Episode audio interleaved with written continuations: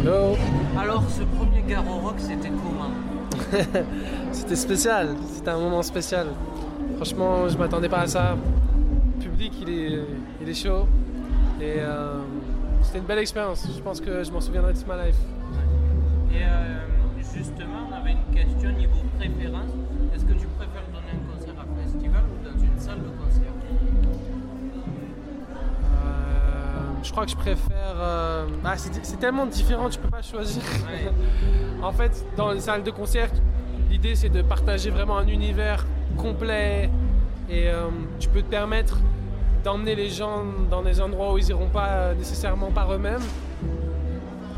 Tu vois, des endroits, quand je dis euh, émotionnellement, tu vois, genre dans l'univers, dans l'esthétique et tout ça, dans les histoires. Là où en festival, les gens ils sont là pour s'amuser, pour kiffer, et toi tu veux kiffer avec eux, et c'est pas la même chose. Donc euh, honnêtement, heureusement qu'il y a les deux, tu vois, parce que j'aime bien l'équilibre moi justement entre les deux. Ouais. Et justement, ton état de monter sur cette scène, c'est plus type stress ou pas du tout? Euh, je pense qu'il y a toujours un moment où il y a une montée d'adrénaline. Et l'adrénaline, ça s'accompagne toujours d'une sorte d'anxiété ou de nervosité, tu vois. Mais euh, moi, dès que je suis sur scène, je suis très à l'aise. En fait, j'arrive à coexister avec cette sensation facilement, en fait. Ouais. Et plus j'avance dans les morceaux, plus elle disparaît, elle disparaît, elle disparaît. Et en général, vers, la- vers le milieu du set, je suis, euh, je suis plus là, en fait. Je suis une sorte, dans une sorte de transe. Ouais. Et euh, justement, tu viens de sortir un album récemment. Quels thèmes sont présents dans celui-ci et pourquoi Euh, donc déjà c'est un album de, de post-pop dans la musique, tu vois. Euh, un mélange de, pop, c'est-à-dire euh, des chansons avec des couplets, des refrains et une écriture qui est accessible à tous. Et quelque chose de post-genre dans la production, c'est-à-dire que j'emprunte de, la trap, du reggaeton, de la techno, tu vois. Et je fais tout euh, à la main moi-même avec ma compagne Sonia qui est américaine.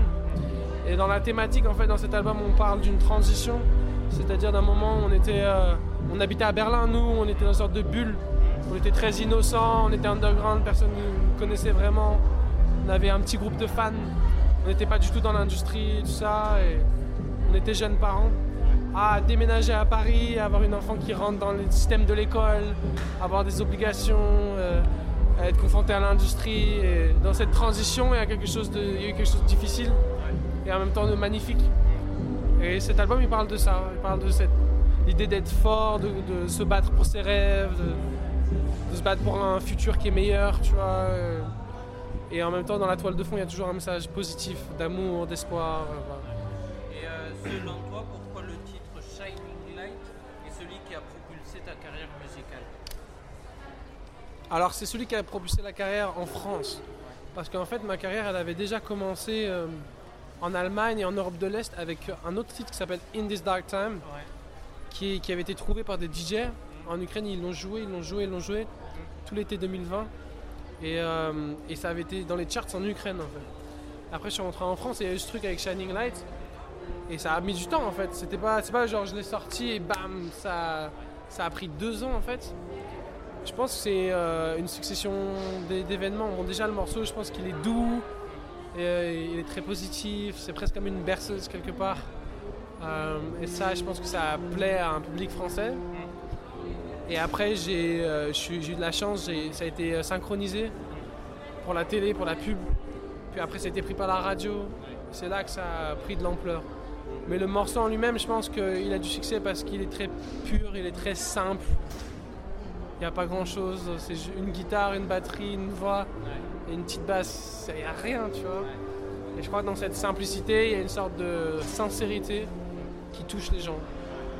Et euh, dernière question, journée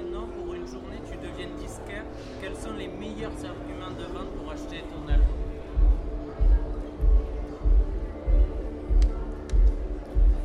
C'est authentique, c'est un album authentique.